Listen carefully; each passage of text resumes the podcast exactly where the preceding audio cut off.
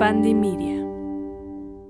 Bienvenidos a un capítulo más de AA, mi humilde opinión, el podcast donde hablamos de moda, tendencia, chismecito y un poco más. Últimamente hemos estado hablando de mucho chismecito y en mis redes, eh, uff, después de eh, hace dos capítulos más o menos, me preguntaron que si podía hablar de un tema que está en boga. Yo la verdad es que lo pensé, yo dije, mm, es que para qué hablo de esto si ya, pero dije, no, espératele, yo creo que sí es importante hablar de esto y mientras más difusión se le dé y mientras más se hable, creo que mejores decisiones sobre nuestro cuerpo vamos a tomar.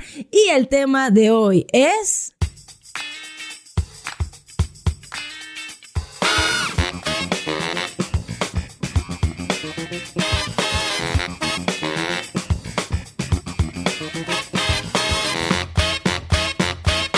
Ay, ay, ya saben, ya saben, ya saben que a mí me gusta dejarlos con el Jesús en la boca, con la musiquita, para que se queden, para que escuchen más. No, el tema de hoy es el regreso de la extrema delgadez como canon de belleza.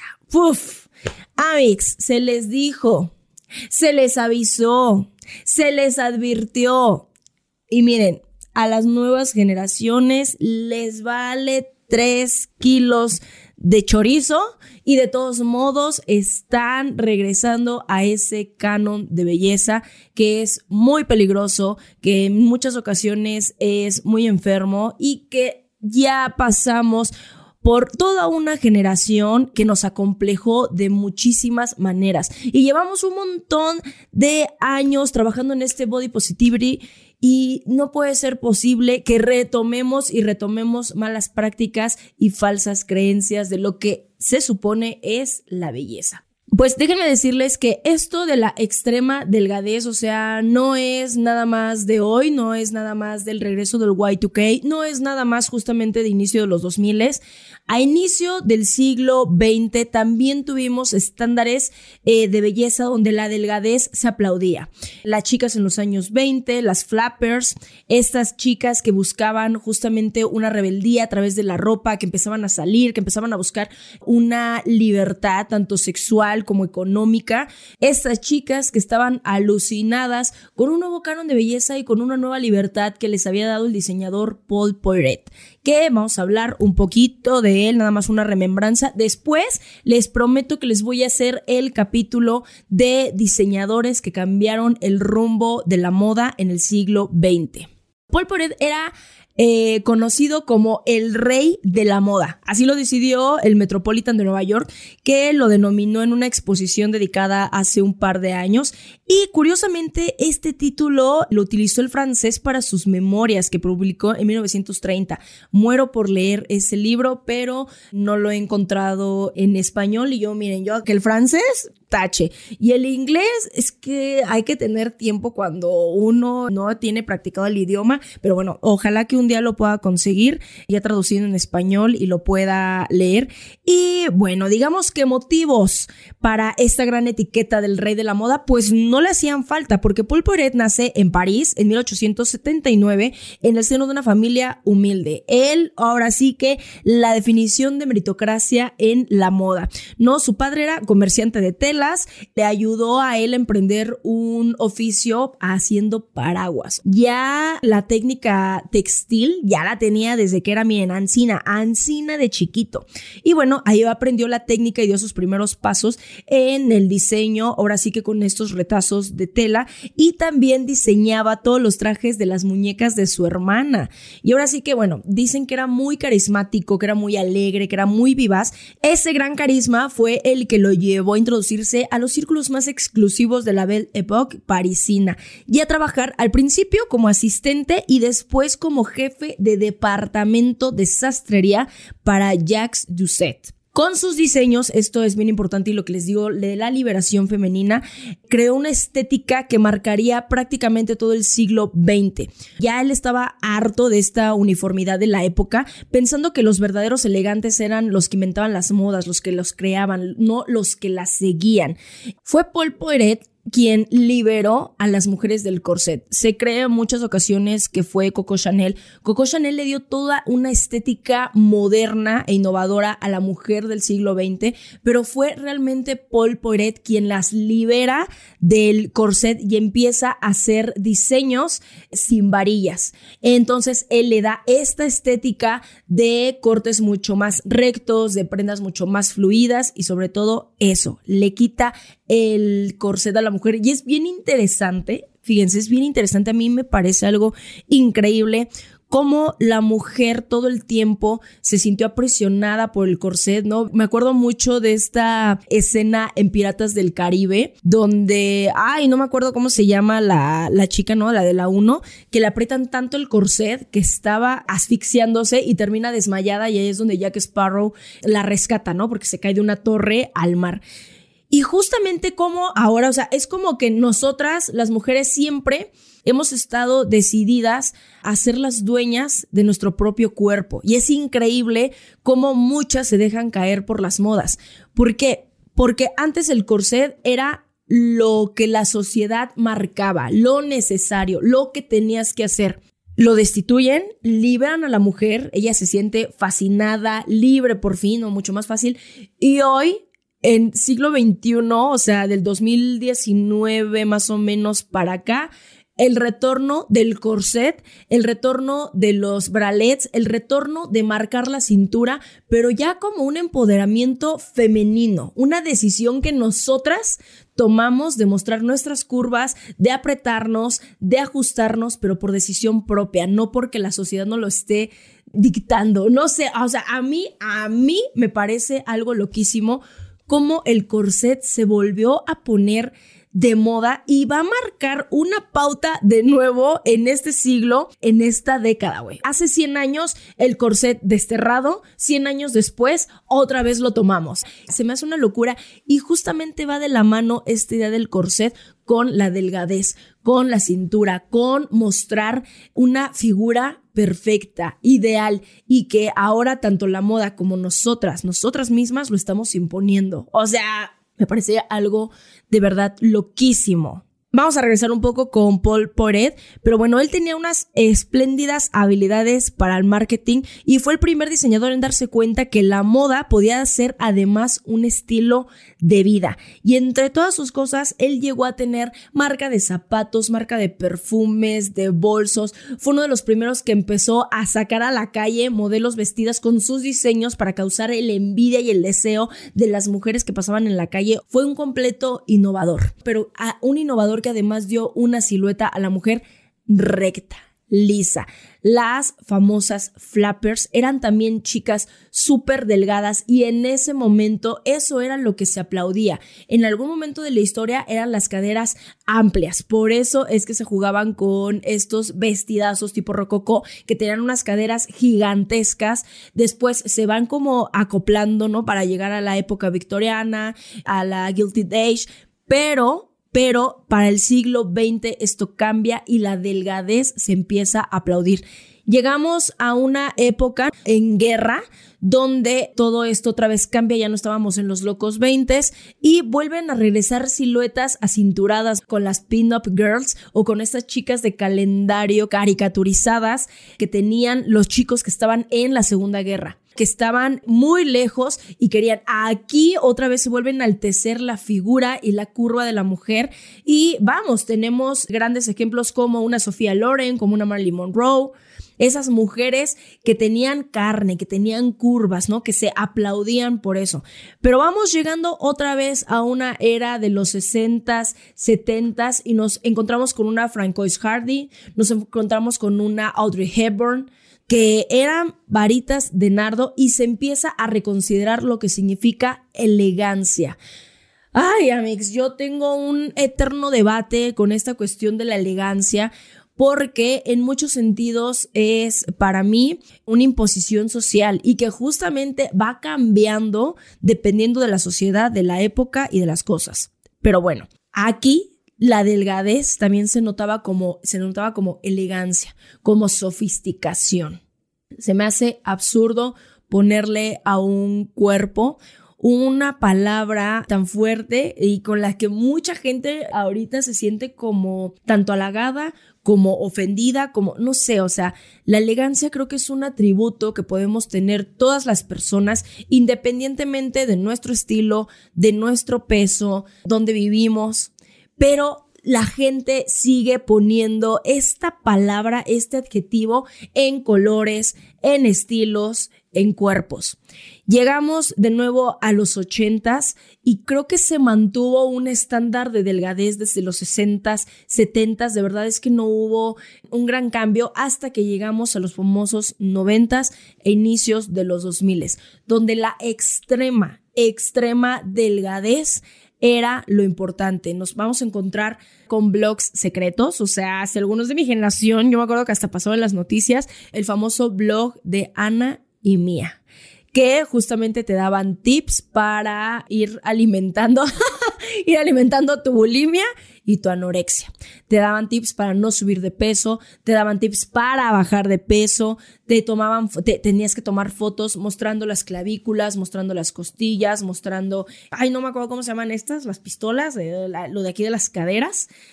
Bueno, eran blogs extremadamente enfermizos tóxicos y hubo una era de anorexia impresionante. En mi familia, Amix, tuvimos un caso de anorexia horrible. La primera vez, este, espero no ofender a nadie, obviamente no voy a decir, es una persona completamente ajena y desconocida a ustedes, ya saben, familia política, pero fue impactante. Yo que, y me acuerdo, me acuerdo que yo iba a hacer la primera comunión, hice la primera comunión, ¿no?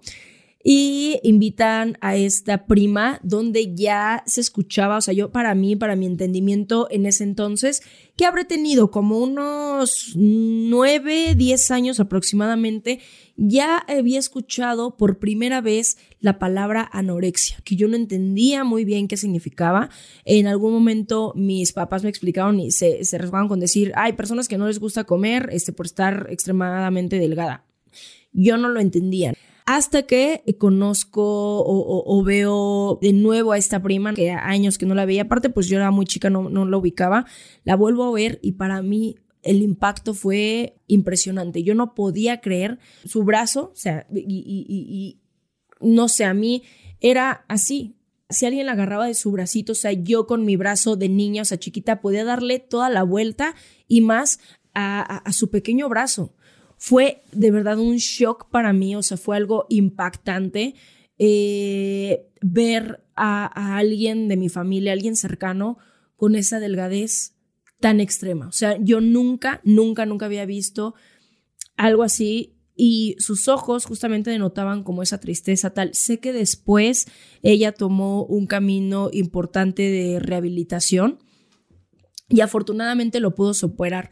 Hoy ya tiene eh, dos bebés muy lindos, ya tiene una familia, tiene una carrera, pero fue algo choqueante en, en, mi niñez ver eso. Y muchas ocasiones... Eh, desde que vamos en primaria, güey, es que los niños en primaria, ay, mijo, ¿no? Si yo les contara lo que yo viví en la primaria, eso sí, nunca me hicieron este, burla por mi peso. O sea, de entre todas las cosas, nada más les faltaba a esos hijos la chingada hacerme burla por mi peso, pero afortunadamente eso, eso no pasó, ¿no? Porque no sé si me, si me hubiera generado algún problema. No sé.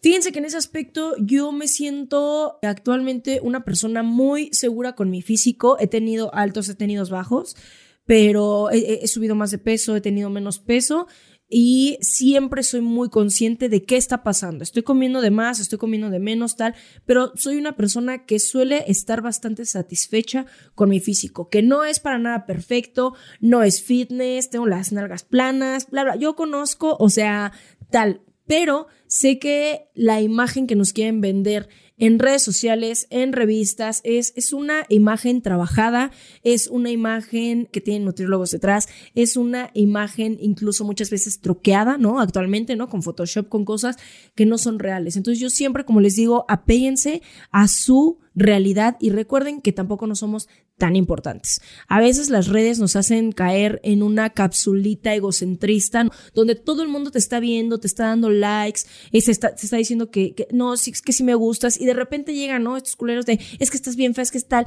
es que estás bien chistosa, es que ridícula, es que tal. Y pues, sí, te sientes así como, no, todo, solamente se meten conmigo, ¿por qué? ¿Por qué yo?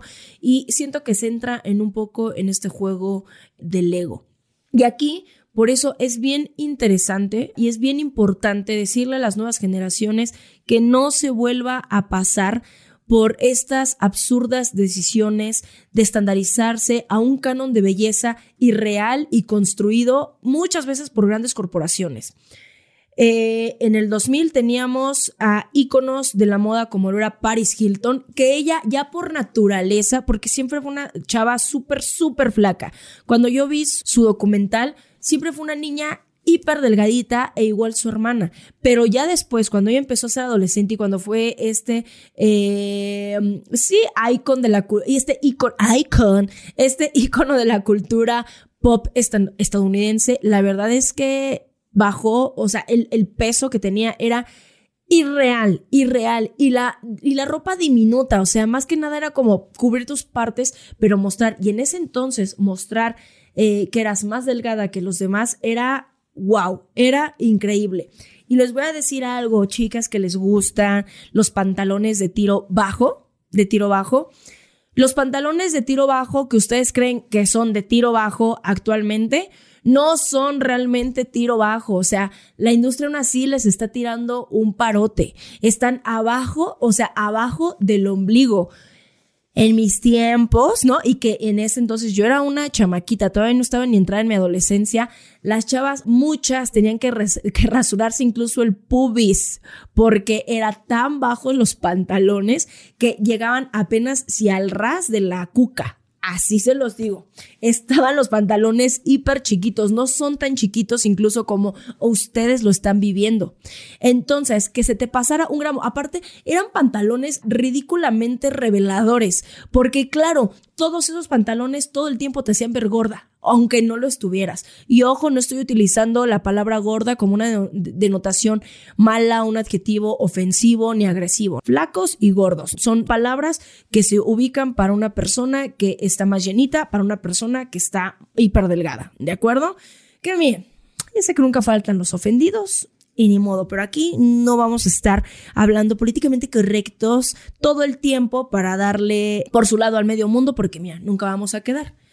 Pero el canon de belleza que de nuevo está habiendo en estos tiempos, se me hace increíble que las generaciones hablemos de lo que está pasando y que todavía muchas ocasiones se nos tachen de, ay, envidiosos, di que tiene, di que no tienes el abdomen plano sin decir que no tienes el abdomen plano, pendejadas así, ay, pues es que ustedes porque no lo pudieron aprovechar, ay, es que entiéndelo, hubo de verdad muchas personas que se bajaron de la vida por no alcanzar esos estándares sociales. Hubieron personas que terminaron en adicciones por no entrar en esos estándares sociales.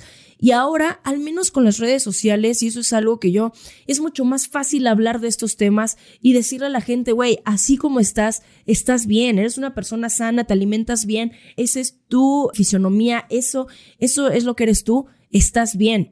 Pero en ese entonces las revistas faranduleras tóxicas, enfermas, tenían el absoluto poder y control de qué te decían y cómo te lo decían y de quién se burlaban y a quién acusaban de gordos y a quiénes acusaban de pasaditos de peso. Y era algo increíble. Güey, Hilary Duff. Hilary Duff en ese entonces era la chica gordita, pasada de peso. Güey, yo hace poco vi las fotos de cuando Hilary Duff salió apenas de hacer Lizzie McGuire. Estaba preciosa, güey. Estaba súper bonita y no tenía ni un gramo de gorda. No te, güey, tenía los cachetes de cualquier adolescente. O sea, imagínate a una persona, si a veces a una persona de 25, 30 años le fastidia y le puede afectar el comentario ya de alguien cuando ya sabes, ¿no? O uno cree ya saber quién es, que ya tiene una personalidad construida, que ya tiene cierto camino recorrido, te puede afectar lo que te dicen. Imagínate a una chavita de 14, 13, 15, 16 años, ¿no? En ese entonces me acuerdo que Hilary Duff era acusada de ser gordita. What the fuck? O sea, ¿qué, personas tan enfermas? Y después vimos un cambio abrupto en Hilary Duff, donde ya se desprende como de esta niña en Nickelodeon, de esta niña Disney, y se hace la bichectomía. Se quita las bolsas de grasa eh, de los cachetes que hoy en día también, ¿no? O sea, las cirugías plásticas ya están normalizadas, sobre todo una de esas, la bichectomía, y siguen sin entender. Hay una cuenta que me fascina, síganla, se llama Belleza Creada. Ojalá que un día la pueda invitar a hacer algún podcast chismoseando de, de, cirugías plásticas y de la belleza. Se llama eso, Belleza Creada.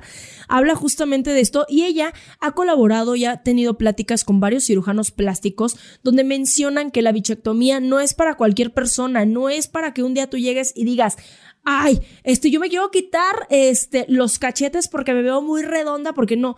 Tienen que checar la estructura ósea de tu rostro, tienen que checar cómo es que vas a envejecer, porque recuerden, y eso sí les quiero decir, la grasa es juventud, sobre todo en el rostro. Conforme vamos creciendo, menos grasa vamos produciendo, se van adelgazando, por eso es que dicen que las mujeres entre 30 y 35 están en su mejor momento, o sea, como que llegan a su momento como de, ser más bellas, entre los, eh, más o menos es entre los 28 a los 35 años, donde están así como espectaculares en el rostro, tienen una luz, tienen una forma muy característica que atrae pues mucho más al sexo opuesto, ¿no? Entonces, eso, la grasa muchas veces significa juventud. Vemos muchas actrices, muchas personas que pasan por este procedimiento para verse más delgada del rostro y terminan con una estructura ósea rarísima, porque no eran candidatas a esta cirugía. Les voy a poner un ejemplo y a mí me impactó verla, Lía Michelle. No mames, güey, yo cuando la vi, se dije, no, o sea, calamardo guapo, güey. No, güey. de verdad, no sé quién tuvo, qué cirujano plástico tuvo los huevos de arruinarle el rostro, o sea, y siendo tan bella. Y no digo que se ve fea, que se ve, se ve extraña, se ve algo que no estaba como hecho para ella, se ve y saben qué es lo peor, que una vez que esa, que una vez que te haces esa cirugía, no hay vuelta atrás. No es como que puedes volverte a poner ese tipo de grasa. Ay, es que se me olvidó, esta chica, hay, hay, dos tipos de grasa, una que se quita justamente con el ejercicio y una que es necesaria para mantener como los músculos en su lugar, como ciertas cosas en su lugar. Y ese tipo de bolsas, la de los cachetes, justamente esto. Pero ¿a dónde llegamos? Justamente por dar esta apariencia de tanta delgadez. Otra de las mexicanas que también se hizo la bichoctomía y fue súper evidente, Eisa González. Para mí, Eisa González le han hecho un trabajo espectacular. De verdad me parece muy, muy, muy guapa, muy, muy guapa. Y yo no, eh, en, su caso con ella, no sé si vaya a tener hijos ni nada. Muchas veces he visto en los comentarios de, ay, sí, pues la genética va a salir. No me parecía una adolescente eh, fea, me parecía una adolescente, güey. Yo veo mis fotos de adolescente, hija, la chingada, estaba pa'l perro, güey. Pa'l perro, güey, pa'l perro de adolescente, en serio. Bueno, yo así que dijeras, puta, guapa, guapa, guapa no, estamos, todos estamos medio amorfos, ¿no? Es como cuando estamos niños y vamos a pasar como a la adolescencia en el que dices, güey, este güey, ¿qué le pasó? Estaba un niño bien bonito y se puso bien culero. Y ya después como que pasa esta pubertad a la adolescencia, ay, pues la chingada, se ponen guapos. Bueno, como que estábamos amorfos. Yo siento que con Isa pasó eso. Claro que se hizo sus arreglillos y pasó de un, de un 8.5 a un 11. Ah, que la chingada. Por supuesto que sí. Está guapísima. Pero si ustedes se dan cuenta, también se le nota cierta exageración a veces en ciertas poses que ella hace, en ciertas fotos. Y bueno, ya vamos a ir viendo con el tiempo cómo es que va a reaccionar su rostro y su forma ósea a este cambio. Pero es eso, ¿saben? Hay gente que por estructura ósea no debería de hacer ciertos procedimientos que ahorita están en auge justamente para apoyar esta extrema delgadez. Lo vimos y ya lo hemos platicado un montón de veces con la reina que puso muy en boga cuerpos mucho más curvilíneos, Kim Kardashian, de hecho toda la familia Kardashian, y de repente vemos a Kim con una bajada abrupta, pero, o sea, bestial de peso, que primero, o sea, como que fue un poco con la entrada del famoso vestido de Marilyn, ay, no es que lo hizo por querer entrar, y en tres semanas, en tres semanas, güey, lo que ella dijo, 13 kilos de ¿Todo bien? Todo bien en casa, todo bien solamente por, por querer lucir, solamente por querer que todos hablen de ti, está bien lo lograste. Y sé que para muchos podrá ser fácil decir, es que no le hagas caso a esta gente, es que ten criterio, es que tal, pero no toda la gente funciona así, por eso hay tantos cultos, güey. Por eso, miren, tantas cosas que pasan en la vida, tantos abusos a menores, tantas sectas, tantas cosas, güey, porque la gente no puede pensar por sí misma y se dejan embaucar por un montón de charlatanes, o sea, que justamente quieren jugar con sus cabezas, hacerles un lavado de cerebro. Yo, Ale, tú nos quieres hacer lavado de cerebro de que la delgadez no está chida. No. y ojo, en ningún momento quiero que esto se malinterprete y piensen que a las personas delgadas no se les está considerando por ser naturalmente delgadas. Claro, hay personas que son naturalmente muy delgadas y su estructura ósea es así. Y güey, qué chido, está bien, apláudanlo y disfrútenlo pero tengamos el criterio de saber que si nuestra estructura ósea nunca ha sido de extremada delgadez por naturaleza, no lo queramos obligar con dietas, no, lo, no queramos entrar en un estándar de ropa que a lo mejor no nos gusta, pero nos vemos como muy eh, obligados por la sociedad. Es, sí es, sí es como increíble entrar a redes sociales, entrar a las pasarelas, entrar, y otra vez hay como mucha, como mostrar mucha piel, sobre todo desde que empezó este auge con Miu Miu, ¿se acuerdan? El pinche trajecito Miu Miu. Ay, güey, pinche trajecito Miu Miu, güey. O sea, de verdad, ya se veía venir. Hicieron ellos un statement con esta pieza de pasarela que además, o sea, se encargaron de hacer un trabajo impresionante de marketing para que todas las pinches influencers populares del mundo se lo pusieran. Pero si se daban cuenta, y es algo que ya platiqué en mis redes, absolutamente todas, todas eran delgadas, delgadísimas de, de, abdomen plano. O sea, no era como que hay la inclusión. No, güey. O sea, no era como la inclusión. Y justamente se ven como más a huevo que de ganas. Y ahí también yo, yo me pregunto, como influencer, como, como, o sea, cualquier persona es. Dime, dime así de huevos, ¿de verdad te lo pondrías para salir a la calle? ¿De verdad? Porque a mí, si una marca me pagara por, oye, nos podrías hacer, eh, vamos a pagarte tanto por usar este set que no sé qué. Ok, a ver, Alejandra, ¿realmente, realmente te lo pondrías? ¿Realmente le buscarías la forma o realmente te están pagando?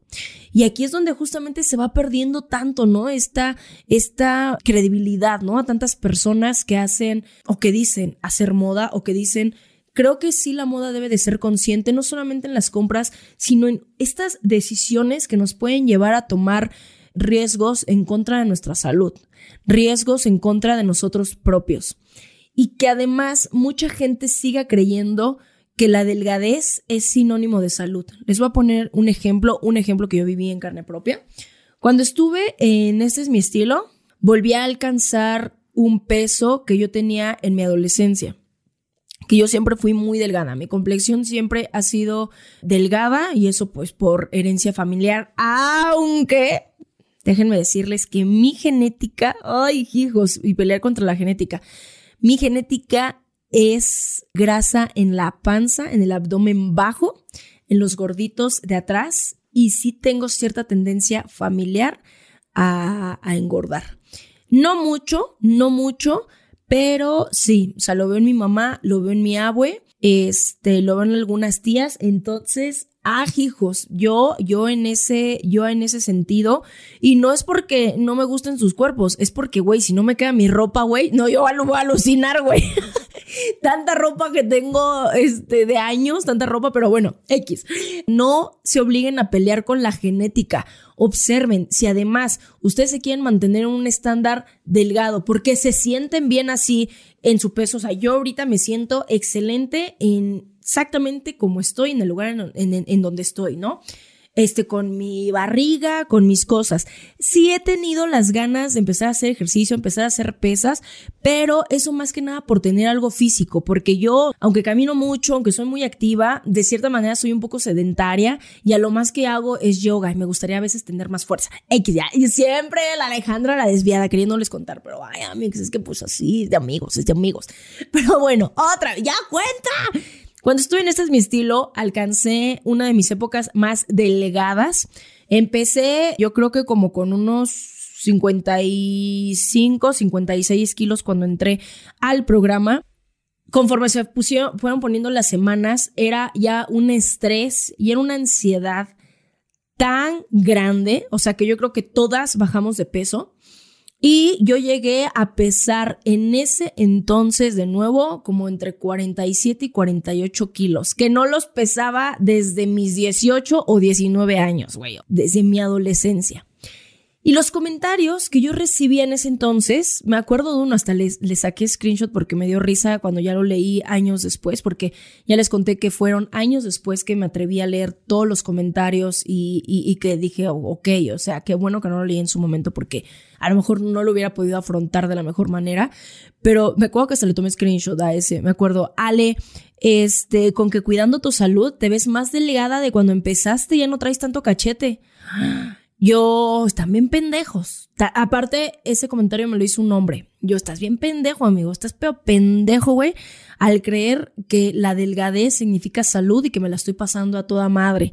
Estoy, estaba teniendo en ese entonces los conflictos que ustedes ya sabían, hate masivo en redes sociales, una crisis de ansiedad en ese entonces. Todavía no lo sabía, pero tuve lo que fue mi primer ataque de pánico crisis de ansiedad, no dormía bien, no comíamos bien, y ahí digo comíamos porque éramos casi todas las chicas, eh, llegábamos muy temprano, las horas de llamado eran muy largas, ya tienen este capítulo, es el número 10, me parece el número 10 de, del podcast, y, y bueno, no tenía absolutamente nada que ver una buena salud con el físico delgado que yo tenía. Nada que ver, nada que ver pero la gente sigue asociando la delgadez con una buena salud. O sea, ¿en qué cabeza, en qué pinches cabeza cabe eso? No le puedes, no puedes hablar de la salud de una persona cuando tú no conoces eh, su estado clínico realmente. En este momento y cuando yo he tenido como más peso, siempre mis grasas excelentes. De hecho, siempre son más buenas que malas, ¿no? Porque como muchas semillas, como mucho, este, sí, no es de la India, no es, es es tal, ¿no? O sea, en vez, llevo, no, no voy a decir es que cuido mi salud. Sí, o sea, llevo una alimentación sana. ¿Me entienden? Y en ese entonces que creían que yo estaba delgada porque tenía más salud, era porque lo estaba pasando muy mal, muy mal emocionalmente, ¿no? Muy mal ansiosamente, ¿no? Y como ya les dije, en ese momento tuve que llevar un acompañamiento psicológico conforme también se iban emitiendo los programas y no solamente hasta que acabó, todavía tiempo después, ¿no? Y después hasta que cambié de psicóloga, bla, bla, bla, todas estas historias que, pues ustedes ya saben, amigos, ustedes ya saben, ¿no? No tengo, yo no tengo nada que ocultar, soy una pinche persona exactamente normal que va aprendiendo de la vida. Y así como uno va aprendiendo de la vida, es lo que les digo. No se dejen, nunca se dejen embaucar por toda, eh, todo este bombardeo en redes sociales, en revistas, en televisión, eh, de que ciertos cuerpos, ¿saben algo? A mí ahorita me impacta también como las redes sociales. De nuevo, estamos viendo que la nueva generación cumple 30. Ay, usted ya cállese, señora, usted ya está en los 30 pinches cuincle pendejo, para allá vas, cabrón. Y te voy a decir algo, después de tus 30, de tus 40, la vida se va a poner mejor porque ya vas a tener lana. Ahorita tú ni lana tienes, ni nadie que te pele, ni una propiedad, nada, güey. Bueno, nadie tenemos nada, pero al menos los de 30 tenemos experiencia. a ver, señor productor, después de los 30, de los 35, ¿la vida se pone mejor o cuál es tu experiencia? ¿O extrañas este, tú la, la adolescencia? ¿Tú qué opinas? Yo no extraño la adolescencia. La verdad es que la vida cada, para mí cada vez ha ido mejorando. Mientras más vas siendo más maduro, vas entendiendo ciertas cosas. Obviamente extrañas las crudas que eran leves, extrañas ciertas cosas, pero para mí la vida ha ido mejorando. En mi caso, es cada quien. En mi caso también, así que chamaquitos, chamaquitos que se burlan después de los de 30, después de, eh, güey, nos la pelan, nos la pelan, culeros. O sea, aunque no lo quieran ver, ustedes también para allá van, para allá van. O sea, y, y, y este, y este dicho, ¿no? O sea, como te ves, me vi, como me ves, te verás. ¡Ay, la abuela! La abuela Ale Vintage ya sacó las frases de la abuela. Uno ya, ya, ya la Ale Vintage ya se enojó cuando empieza a sacar los dichos de señora. ¿Cómo chingados no? No, güey. Es que he visto muchas veces en las redes cómo justamente hacen estas referencias, ¿no? Y estas burlas de que ellos son mejores, de que, claro, las nuevas generaciones, y eso es por ley de vida, van jalando nuevas ideas, van creando nuevas condiciones de vida, van, tenemos justamente a los chavitos de los sesentas, la era groovy, la era de la, de la rebelión sexual, la era de probar todo, la era, la nueva era musical del rock and roll. Claro, la juventud tiene como esas ganas, o eso como por de ley, pero siento justamente que esta madurez te va haciendo ver que hay cosas que cuando eres joven no vale la pena, son equivocaciones. Y para mí, el aplaudir la extrema delgadez haciendo dietas, la extrema delgadez haciendo retos, siempre va a ser algo que no nos va a llevar a buen puerto absolutamente a nadie, porque detrás también de alguna persona que quiera mantenerse en ese estado físico delgado, estoy segura que en muchas ocasiones hay detrás una familia que está sufriendo en este acompañamiento y en este sentir de que las cosas no están bien. ¿Ok?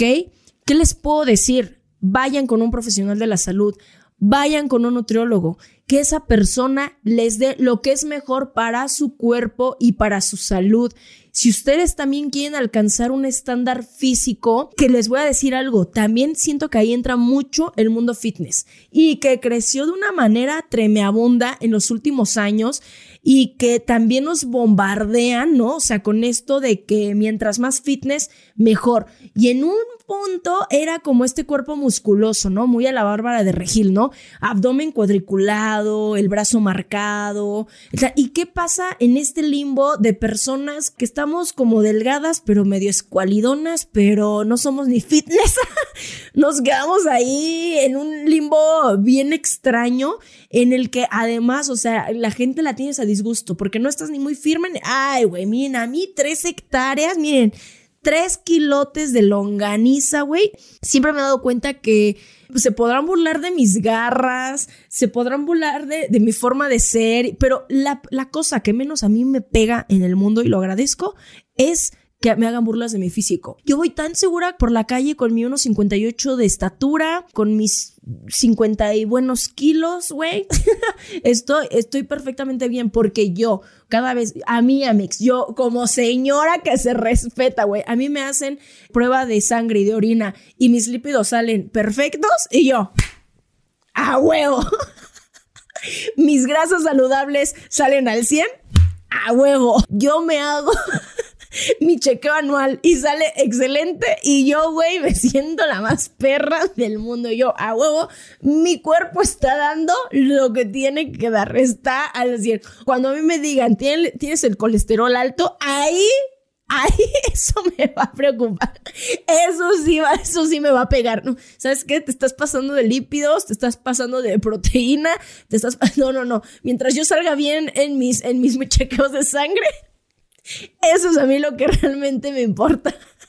Y aunque parezca una mamada, güey, eso es lo que de verdad les, les, les, debe de importar. Así que yo les invito a que junten su pis en un frasquito, a que le saquen sangre y se vayan a hacer todas las pruebas necesarias para ver cómo está su alimentación. Porque miren, no, no, no hay nada mejor que hacerte esas chingadas pruebas, la neta, güey. Y que no se sientan, que de verdad aprendan a mirar, si ya se los dije alguna vez, aprendan a mirarse en el espejo desnudos, desnudas. Obsérvense, véanse por todos lados y aprendan a quererse.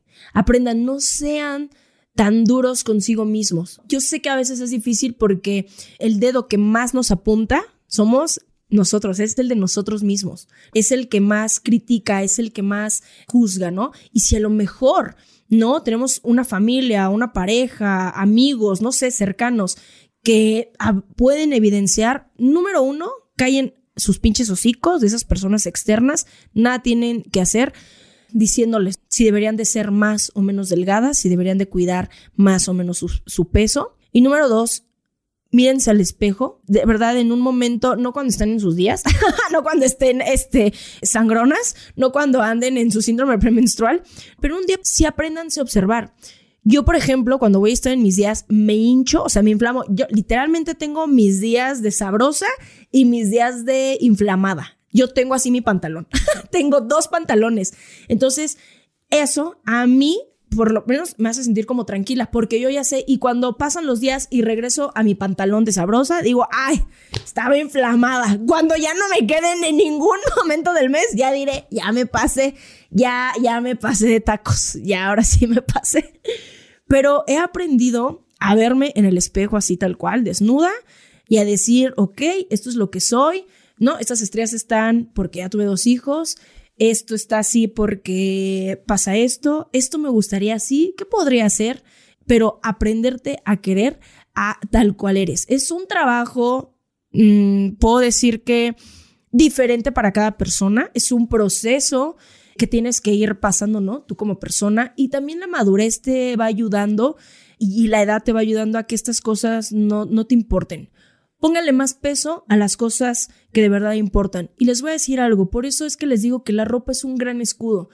La ropa nos puede hacer sentir y nos puede hacer lucir y nos puede dar una seguridad increíble ante las personas.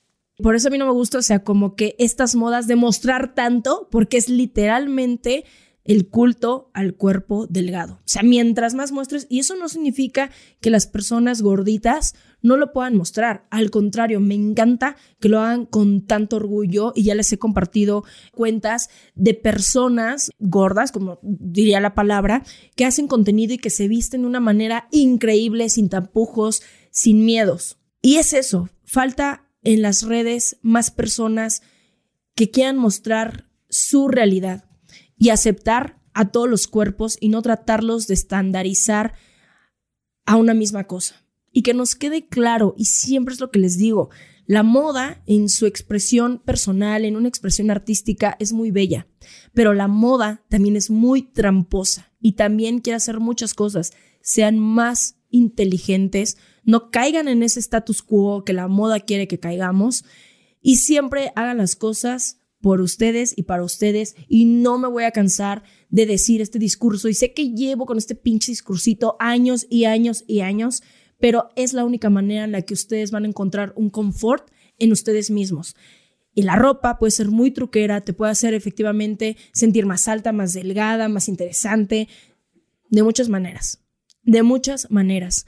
Y como consumidores, en este caso, si no quieren caer como en estas modas, que ahorita con el internet, con ya sabemos que bien podemos encontrar todo lo que queramos en cualquier lado.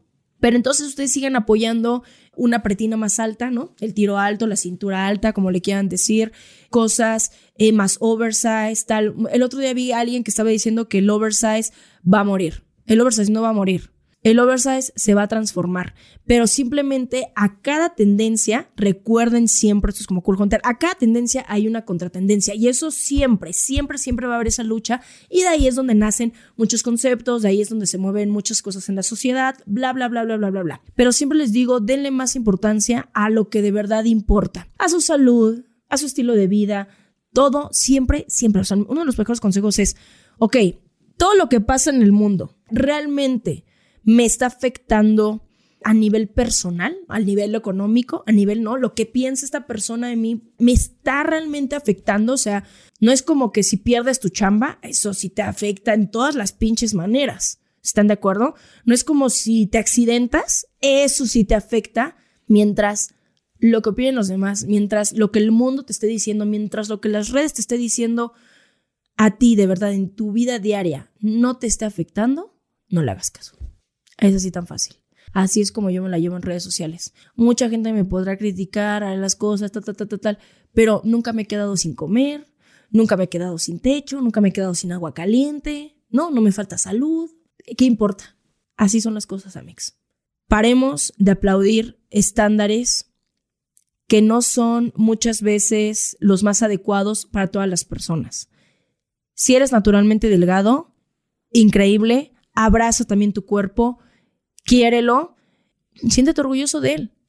Si no estás dentro de este canon de belleza que nos quieren imponer, siéntate orgulloso también de tu cuerpo y siempre quédate con esta idea en la cabeza de que todos somos únicos. Y se los digo yo, que he visto a muchos modelos, que he visto muchas personas también reales, ¿no?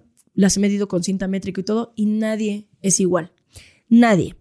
Y les voy a decir incluso, muchas veces hasta las propias modelos son mucho más inseguras que alguien. Les da miedo desnudarse aunque tengan un cuerpo hermoso a vista de la sociedad.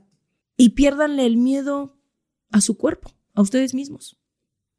Y listo, Amix. Esta fue el día de hoy mi humilde opinión sobre este canon y estándar de belleza que está volviendo, que no es nuevo, pero se está aplaudiendo de nuevo. Tengan cuidado y como les digo, sean muy críticos en lo que siguen en redes sociales y en cómo les pueden afectar, qué van a tomar y qué van a dejar. Y pónganse chingones y chavitos, después de los 30, la experiencia y el billete se juntan y hacen cosas más poderosas. nadie se burla de nadie por tener menos, más edad, menos, este, más peso. Vamos, somos humanos, es imposible no llegar y quejarnos y dar nuestra humilde opinión de las cosas que no nos gustan, pero siempre al final del día traten de ustedes estar en su pedo y tan tan. Amix, yo me despido, espero que les haya gustado este capítulo, yo me la pasé muy bien, ya nos veremos en redes sociales, ahí me cuentan qué les pareció síganlo compartiendo, síganlo escuchando, síganos en todas las plataformas. De verdad, Amix, yo aquí, o sea, tanto productor, tanto como yo, en mis redes sociales, hacemos un trabajo de verdad bien entregado, que no nos remunera en nada. Y claro que nos gustaría ver frutos de esto, así que muchas gracias por escucharnos, muchas gracias por, compartirnos, muchas gracias por estar aquí y nos escuchamos en un siguiente capítulo. Ya le pegué como mil veces este micrófono. Nos escuchamos la siguiente semana. Bye.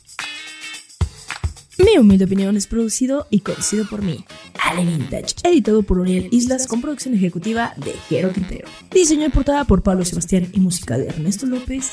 Este es un podcast de Padre Media.